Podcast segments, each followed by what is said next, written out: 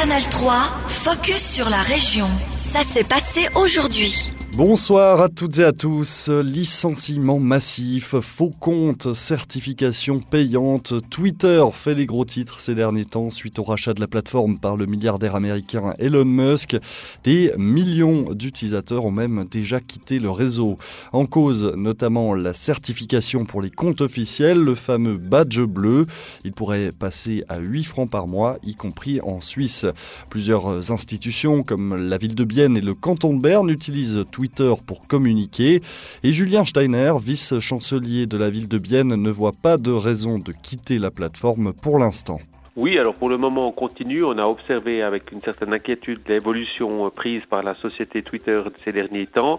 Euh, néanmoins, ça reste notre canal euh, officiel. On continue donc à diffuser via Twitter les communications officielles de la ville, les nouvelles les plus importantes. Et tant qu'il n'y a pas de, de conséquences graves, on va continuer à le faire. La ville de Bienne compte environ 3000 followers et même son cloche du côté du canton de Berne qui utilise Twitter depuis plus de 10 ans, car la plateforme présente des avantages pour les autorités. Anna Tvierko, responsable des relations publiques. Nous observons justement de très près toute cette évolution. Pour l'instant, euh, c'est assez flou, on ne sait pas encore exactement ce qui aura vraiment lieu ici en Suisse, mais nous nous tenons prêts à, le cas échéant, euh, prendre des décisions. En ce moment, euh, on est assez content avec, Twitter parce qu'il nous permet d'atteindre, euh, d'informer les Bernoises et Bernois qui s'informent plus forcément au travers des médias classiques. Le canton de Berne, comme la ville de Bienne, craignent la désinformation. Les autorités rappellent que leurs tweets renvoient systématiquement vers leur site officiel qui garantit l'authenticité de leur compte. Une révision de la loi cantonale sur l'énergie entre en vigueur dès l'année prochaine et pour présenter ces changements législatifs à la population et répondre aux éventuelles questions, le canton de Berne organise des séances d'information avec un premier arrêt cet après-midi à Bienne au Palais des Congrès. Les autorités bernoises vont donc au contact des habitants. Elles veulent ainsi communiquer les nouvelles mesures, des exigences plus strictes en matière d'efficacité énergétique des bâtiments, un soutien aux bords de recharge pour véhicules électriques ou encore des freins pour les chauffages à mazout. Ces adaptations contribuent à la protection du climat, comme le soutient Christian Glaser, chef de la division énergie de l'Office cantonal de l'environnement et de l'énergie. Cette révision de la loi sur l'énergie est très importante car son objectif premier vise la décarbonisation du secteur du chauffage et la réduction de l'énergie fossile dans les domaines du bâtiment. La Suisse s'y est engagée par l'accord sur le climat mais aussi depuis l'année dernière par la constitution du canton de Berne qui fixe l'objectif de la neutralité climatique d'ici 2050. Et avec cette adaptation de la loi sur l'énergie, nous allons faire un pas de plus dans cette direction.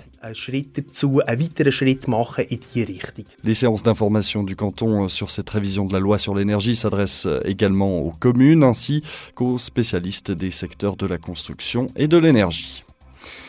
Cet été caniculaire a augmenté la pollution de l'air dans le canton. La valeur limite de la charge d'ozone a été franchie par endroits jusqu'à 246 fois sur le territoire bernois. C'est un fait connu. Les fortes chaleurs alliées au trafic motorisé et aux pollutions industrielles augmentent généralement l'émission de l'ozone, un polluant atmosphérique qui contribue au réchauffement climatique avec des effets négatifs sur les êtres humains et les plantes. Les explications d'Yves Wenker, chef du domaine des plans de mesure et des bases de l'Office de l'environnement et de l'énergie du canton de Berne. L'ozone est un gaz irritant agressif qui peut pénétrer profondément dans les poumons. Parmi les effets dus à l'ozone, on peut mentionner par exemple des picotements des yeux ou la gorge qui gratte.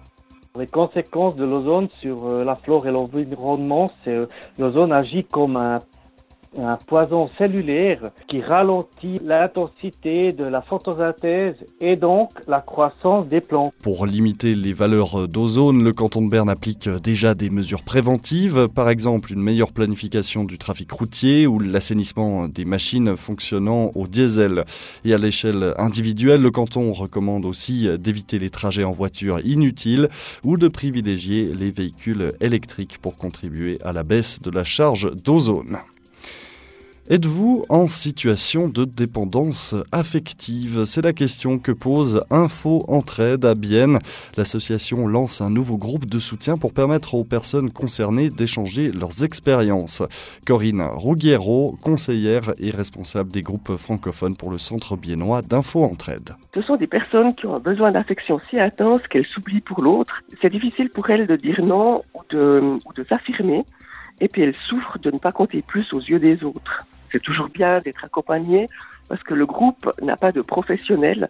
Le groupe permet simplement d'échanger avec les autres personnes, d'obtenir du soutien et de la compréhension mutuelle dans un environnement bienveillant et sans jugement. Donc c'est parler en toute confidentialité avec une personne qui a le même vécu et puis on n'aura pas peur d'être jugé ou critiqué parce que les personnes nous comprennent vraiment profondément. Si on se sent concerné par, euh, par cette description-là, si on a envie de pouvoir s'affirmer plus, de pouvoir être plus autonome, de se respecter, de pouvoir poser ses limites, ce groupe est fait pour vous. Les personnes intéressées peuvent contacter Info Entraide à Bienne. L'institution travaille sur mandat du canton et traite toutes les demandes de manière confidentielle.